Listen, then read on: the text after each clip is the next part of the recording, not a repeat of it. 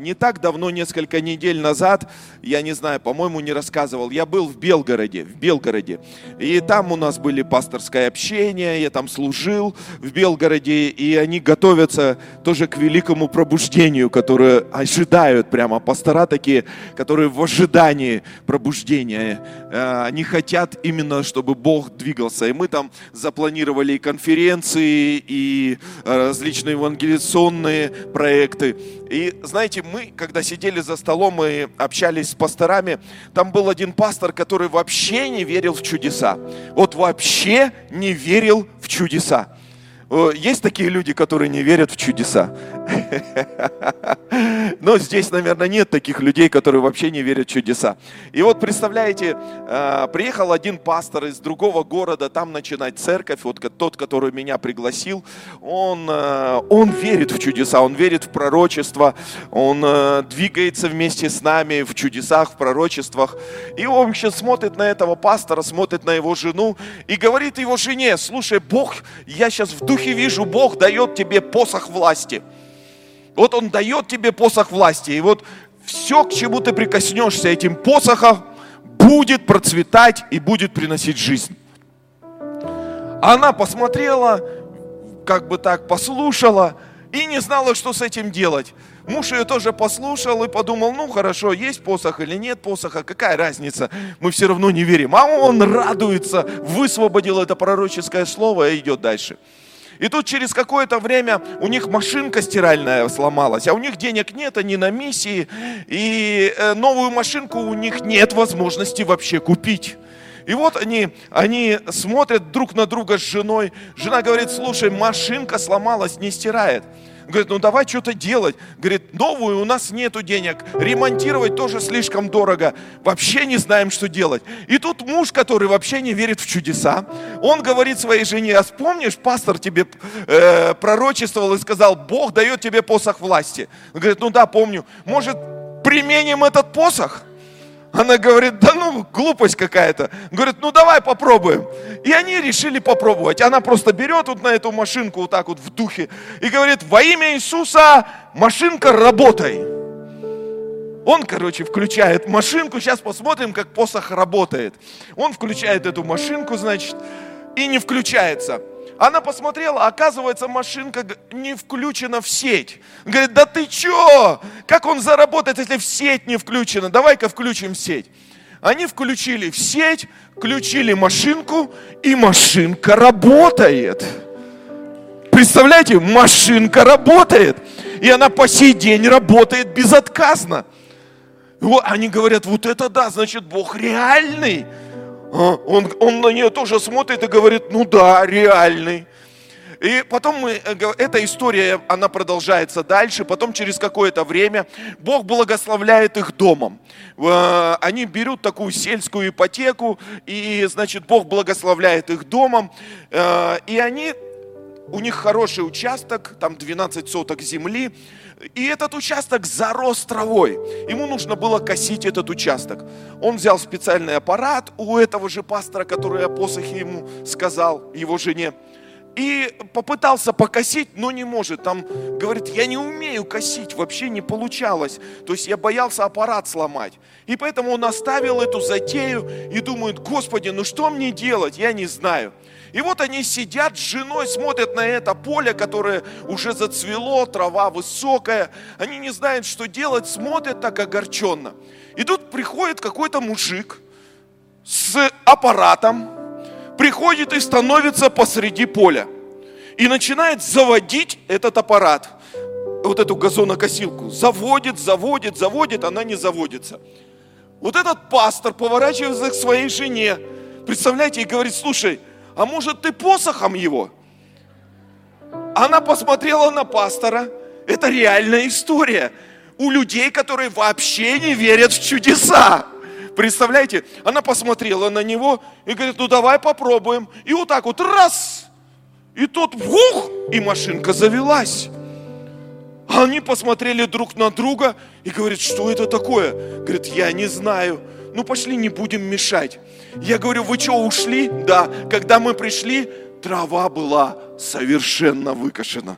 Все было так красиво. Я говорю, и что, вы даже не поинтересовались, кто это был? Он говорит, а зачем? Мы просто подумали, зачем ему мешать.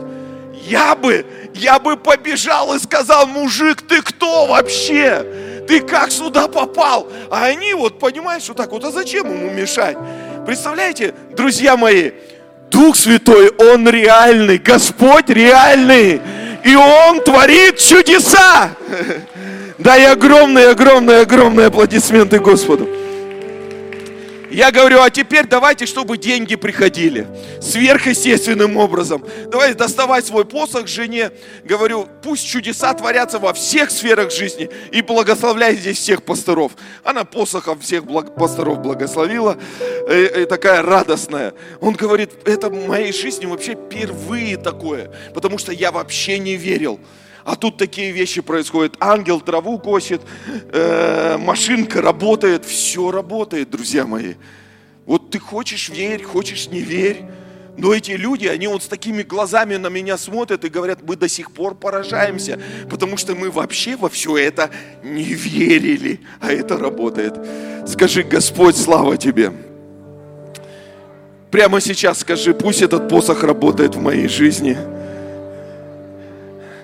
Во имя Иисуса Христа. И весь народ Божий сказал Аминь.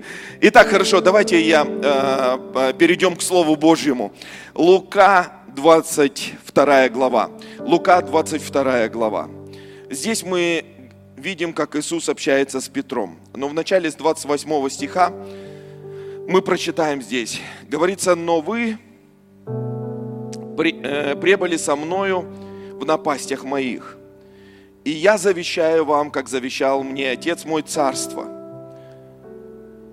Да идите и пейте за трапезу мою в царстве моем.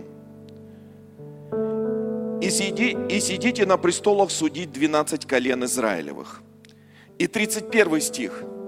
Здесь говорится, и сказал Господь, Симон, Симон, все сатана просил сеять вас, как пшеницу – но я молился о тебе, чтобы не оскудела вера твоя, и ты некогда, обратившись, утверди братьев моих.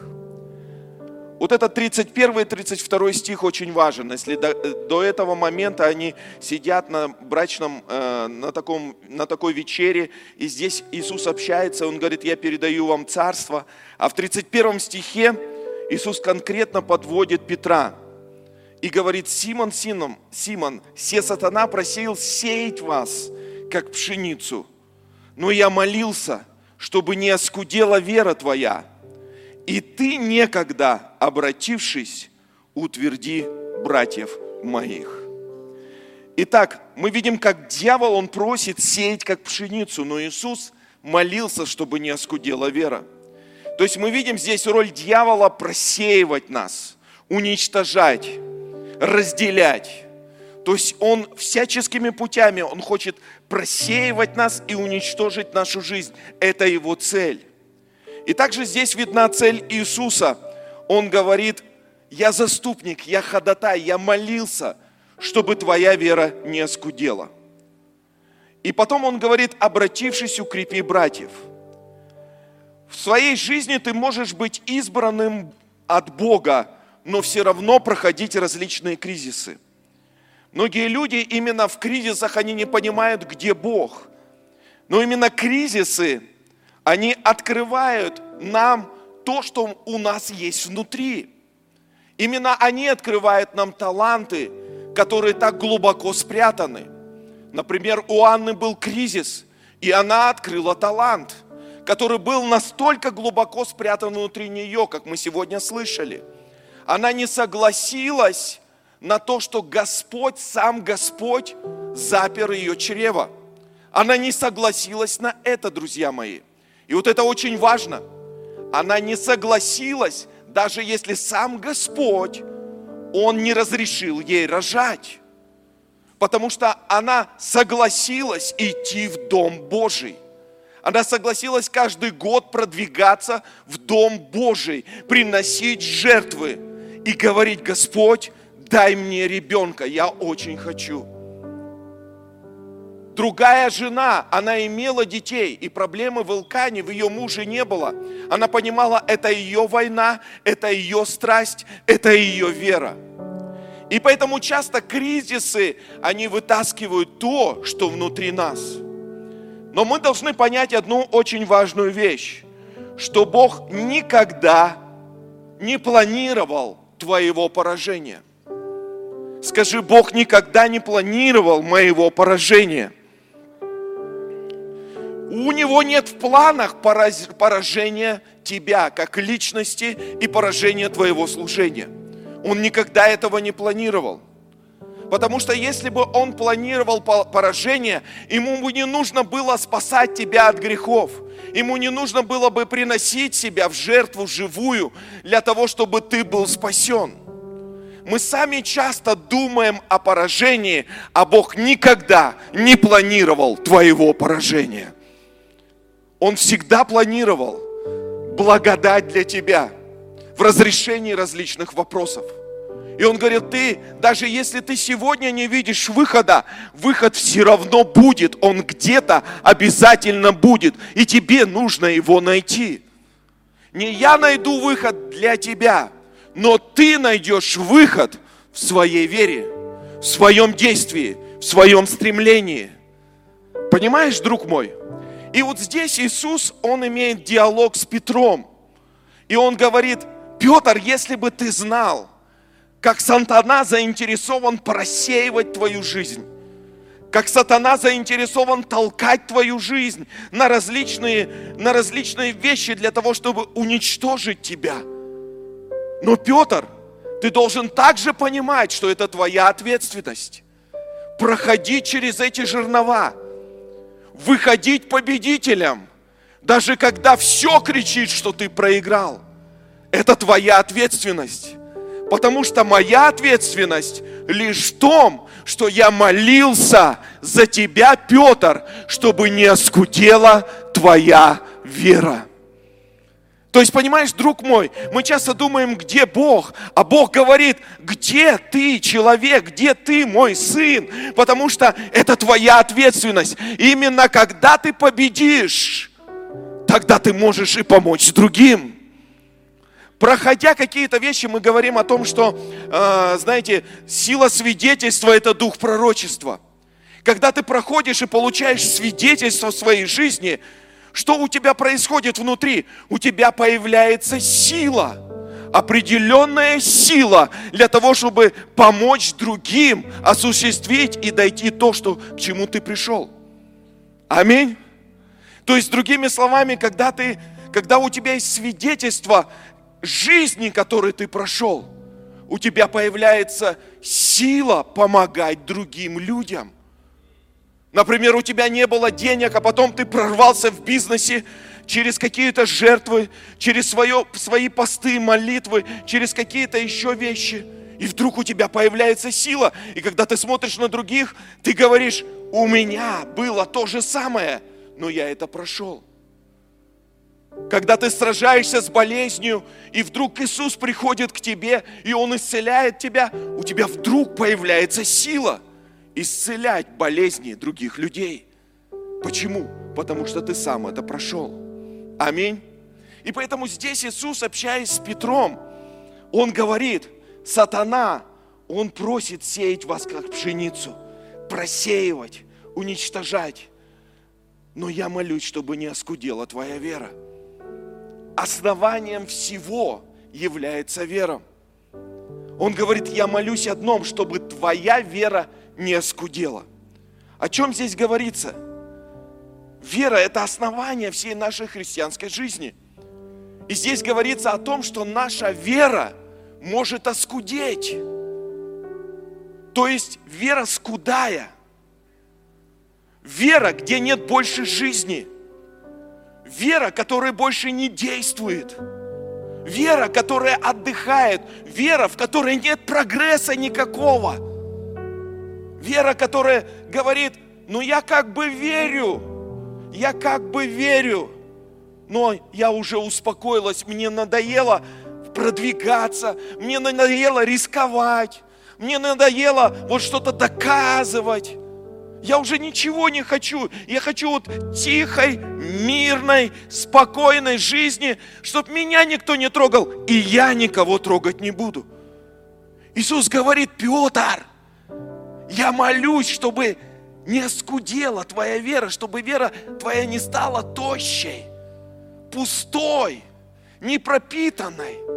Потому что если твоя вера станет такой, то и помазание будет таким же, и служение будет таким же, и жизнь такой же будет.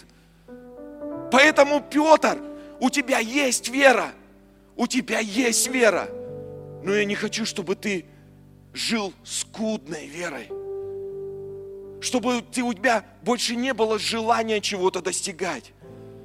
Смотрите, настоящая вера в Бога, она постоянно что-то достигает. Она постоянно к чему-то стремится. Посмотрите, евреям, 11 глава, 6 стих, говорится, а без веры Богу угодить невозможно. Ибо надобно, чтобы приходящий к Богу веровал, что Он есть, и ищущим Его воздает. Ты хочешь угодить Богу? И Библия говорит, что без веры вообще не угодить Богу. То есть наша задача здесь, когда мы поклоняемся, когда мы ходим в церковь, не для того, чтобы Бога впечатлить. Потому что Бога не впечатляет твои молитвы. Бога не впечатляет твое даже поклонение. Я грубо скажу, Бога впечатляет твоя вера. Потому что здесь написано, что вера – это то, что его впечатляет, это то, что угождает ему. Если твоя молитва без веры, то это пустая молитва. Она ни на что не влияет. Это молитва отдать дань. Просто, Господь, я бы, я как бы помолился. Если твое поклонение без веры, то это пустое поклонение. Это тоже дань но оно не имеет в себе силы. То есть Господь говорит, угождает мне вера. Хочешь меня впечатлить? Начинай верить. Скажи верить. Еще раз скажи верить. Верить в безумные вещи. Верить, когда все обстоятельства говорят нет. Верить, когда даже сам Бог за, закрыл чрево а у Анны было настолько сильное желание внутри. Она бы говорила, Господь, я добьюсь, я все равно этого добьюсь. Понимаете? Это то, что впечатляет Бога. Почему Господь впечатлялся верой сотника? И он говорит, слушай, Израиль мой избранный народ, которого я избрал, за которого я пострадал, которому я пришел – и он не имеет такой веры, которую ты имеешь. Если бы кто-то имел такую веру, вы бы горы переставляли. Вера, она всегда ищет. Скажи, ищет. Еще раз скажи, ищет. Вера ищет возможности.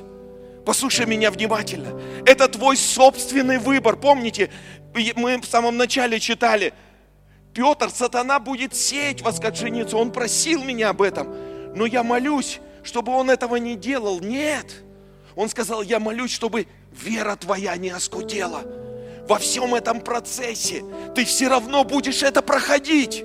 Ты будешь проходить сложные моменты в своей жизни. Ты будешь проходить потери. Ты будешь быть неудовлетворенным. У тебя будет у тебя будут горы, долины, у тебя будет шторма, у тебя будет штиль, различные сезоны, различные этапы. Но одно я молюсь, вера твоя не должна быть скудной. Она должна искать, искать выход. Если здесь нет выхода, значит он где-то здесь. Если здесь нет выхода, значит он где-то здесь. Вот почему мы молимся и постимся. Вот почему мы поем псалмы. Потому что мы ищем небеса, мы ищем Господа. Господь, дай нам, Господь, да покажи нам путь. Господь, мы не удовлетворены тем, что мы сейчас имеем. Я хочу по-другому шагать, я хочу по-другому верить. Дай огромные аплодисменты Господу. Вера – это сила. Вера – это динамит. Вера – это огонь. Потому что вера, она всегда желает, она всегда ищет. И ответы, они всегда приходят внезапно. Они не запланированные тобою. Ответы приходят внезапно, как я вначале говорил. Корнилий, он по вере давал жертвы.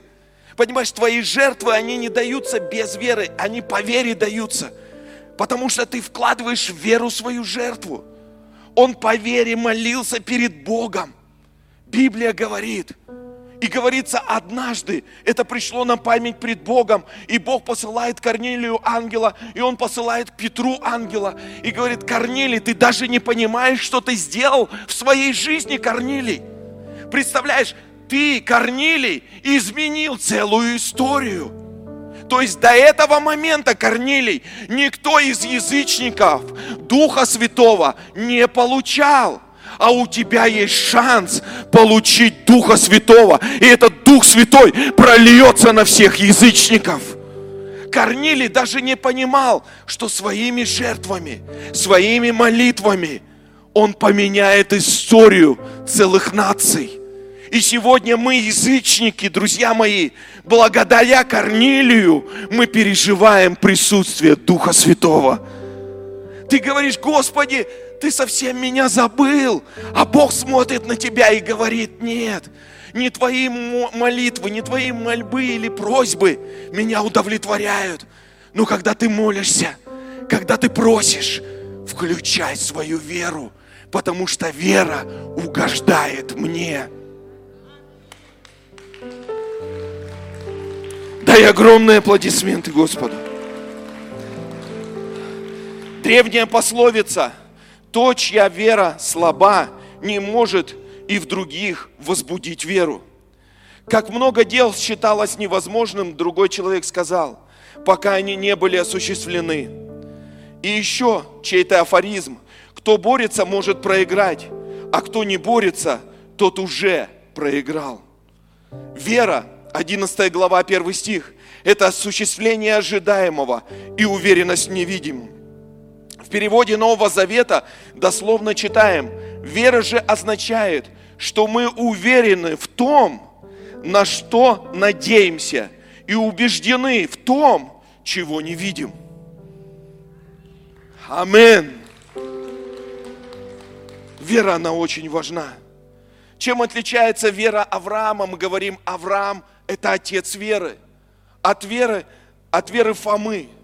Фома один из апостолов. Но когда он говорил, он сказал, не поверю, пока не увижу, пока не потрогаю.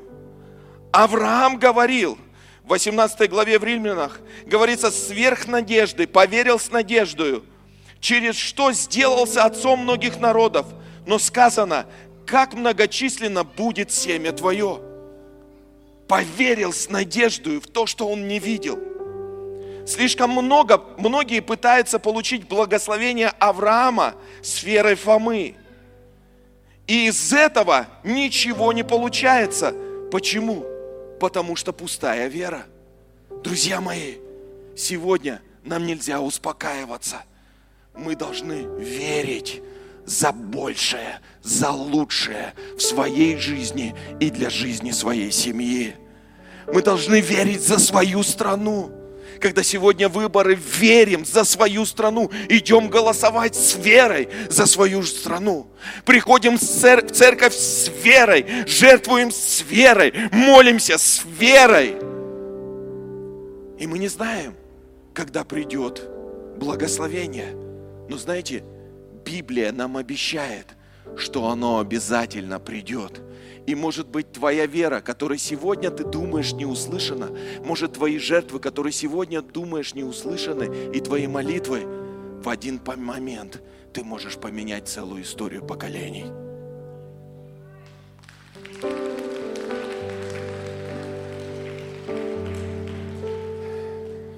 Мне нужно торопиться дальше. Смотрите, Дальше что он говорит? Он говорит, я молюсь о тебе, Петр.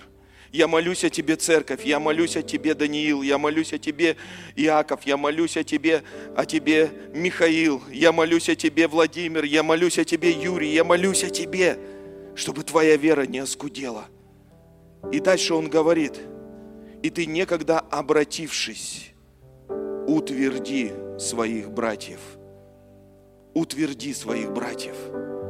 То есть смотри, некогда обратившись, утверди своих братьев. Другими словами, возьми ответственность за братьев своих. Почему вера становится тощей? Потому что люди перестают брать ответственность. Они не берут ответственность. И когда не берут ответственность, им незачем больше верить. Приходит скудость, скудость жизни, скудость ума. Когда ответственность, ты развиваешься, ты за кого-то ходатайствуешь, ты за кого-то молишься, ты понимаешь, что ты не один, тебе нужно еще братьев утвердить. Вот почему в Библии говорит, и мы сильные должны сносить немощи бессильным и не себе угождать. То есть Петр, он такую проповедь этим, этими словами прочитал, Ой, Иисус Петру прочитал такую проповедь. Он говорит, Петр, вера твоя не должна скудеть. И второе, утверди братьев, подыми братьев своих вокруг себя. Это большая ответственность. Смотрите, друзья мои, Евре, э, Евреям 11 глава 24 стих. Здесь говорится о Моисее верую Моисей, придя в возраст, отказался называться сыном дочери фараоновой. Смотрите, верую Моисей, опять вера, придя в возраст, оказал, отказался называть сыном дочери фараоновой. Если еще вчера для него это была возможность, если еще вчера это было для него самая лучшая мечта. Если еще вчера он никогда бы не смог отказаться от того положения, которое он имел при дворе, если еще вчера для него это были самые лучшие мечты, то Библия говорит, что когда он пришел в возраст, когда он стал зрелым, он верою сказал нет, нет вчерашним мечтам – потому что он должен был вывести народ израильский из Египта. Посмотрите, младенцы, они не могут принять решение. Младенцы, они всегда за что-то опираются или на кого-то опираются. Младенцы, они зависят, потому что у них нет решения никогда. И если они принимают решение, это решение, которое связано только вокруг них. Они не смогут. Вот почему апостол Павел говорил, когда я был младенцем, я по-младенчески мыслил, по-младенчески говорил. Но когда я стал мужем, я оставил младенческое. Я понял, это не мое. Это то, что ограничивает мою веру. Это то, что делает, держит мою веру в заперти, и она скудеет. И поэтому Моисей, он вдруг однажды проснулся, и он понял, нет, я не хочу жить в этом наслаждении. Есть что-то большее. Есть что-то великое от Господа для моей жизни. И что Он сделал? Он взял ответственность за целый народ. Друзья, без ответственности вера скудеет. Вера становится тощей. Но когда ты берешь ответственность, Ответственность, она поднимает тебя, она заставляет тебя держаться в тонусе. Ты начинаешь видеть людей вокруг себя. Ты начинаешь молиться за их прорывы. Ты начинаешь молиться за свою домашнюю группу или еще каких-то людей, людей на работе. Ты начинаешь что-то делать. Ты начинаешь делать шаги веры. И что такое происходит? Твоя вера начинает развиваться. Вера или развивается, или она деградирует. И поэтому выбор, выбор – это не для детей. Дети, они не способны выбирать. И то, что сделал Моисей, это его жесткий выбор. Многие люди говорят, вот Моисей, что он сделал. Хорошо Моисею, но я тебе скажу, Моисей сам лично сделал выбор – он тебе говорит, что теперь страдание – это часть народа Божьего, это часть моей жизни. Бог не запланировал для нас страдать, друзья мои. Он любящий Отец. Но страдание – это наш собственный выбор. Он посчитал страдать с народом Божьим лучше, чем временное греховное наслаждение. Это его выбор, зрелый выбор. Аминь. Поэтому, друг мой, когда сейчас мы сидим здесь, мы думаем о своей жизни, о своем будущем. Есть сатана, который просит сеять и просеивать нас, как пшеницу. А есть Иисус, который смотрит на нас и говорит, я молюсь, чтобы твоя вера не оскудела. Я молюсь, чтобы ты это прошел. Потому что когда ты пройдешь, помоги своим братьям.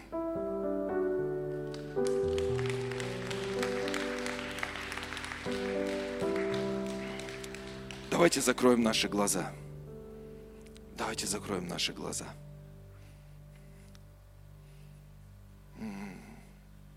Все закроем наши глаза. Иисус. Подумай о своей жизни. Подумаем о, о своем служении. Подумай, кто ты сейчас. Вот стоишь ты, вот стоит Иисус напротив. И Он тебе говорит те же слова, которые говорил Петру. И Он смотрит на тебя глаза в глаза и говорит, я молюсь за тебя, чтобы твоя вера не оскудела. И когда ты подымешься, помоги братьям своим. Посмотри на свою веру сегодня – может быть, она настолько оскудела сегодня, что она переросло просто в религиозный, в религиозную пустоту. Религиозная вера. Нет контакта. Все настолько пустым стало. Все настолько безжизненным. А может быть, твоя вера, она сегодня возрастает. А может быть, ты говоришь, а я хочу рисковать, а я хочу попробовать как Анна, которая не согласилась, но пошла дальше. Вера – это всегда риск. Это всегда удивительные приключения. Это всегда что-то необъятное и неизвестное. Почему ты это делаешь? Потому что я верю, я верю, я доверяю своему Богу. Если сегодня твоя вера такая, то подымай братьев. Подымай братьев в их вере. Потому что так нуждаются – Твоем слове свидетельство, в Твоей силе, которая наделяет Тебя, Господь Иисус. И сегодня здесь, в Его присутствии, мы сидим, и у каждого из нас есть выбор, на чьей стороне мы будем. Мы уйдем со служения, и, может быть, мы уйдем и скажем, слава Богу, еще за одну какую-то проповедь. А может быть, мы уйдем с решением и скажем, Господь, что-то я охладел – что-то я уже не делаю тех поступков, которые делал раньше. Что-то в моей жизни не так, я успокоился. И мы принимаем решение и говорим, Господи, я не хочу успокоиться. Я хочу верить и доверять Тебе. Я хочу вновь рисковать. Я вновь хочу быть соленым. Я вновь хочу быть острым. Я вновь хочу двигаться. Я вновь хочу приносить семена веры. Я вновь хочу двиг, делать поступки веры. Сегодня это решение между тобой и Богом. И то, как ты примешь решение, твоя вера будет или развиваться, или деградировать. Господь, спасибо Тебе, великий всемогущий. Спасибо Тебе за Твои молитвы. Спасибо Тебе за Твое обеспечение. Спасибо Тебе за Твое благоволение. Господь, Ты молишься за каждого из нас. Мы дети Твои. И пусть наша вера, она растет, умножается и цветет во имя Иисуса Христа. И весь народ Божий сказал. thank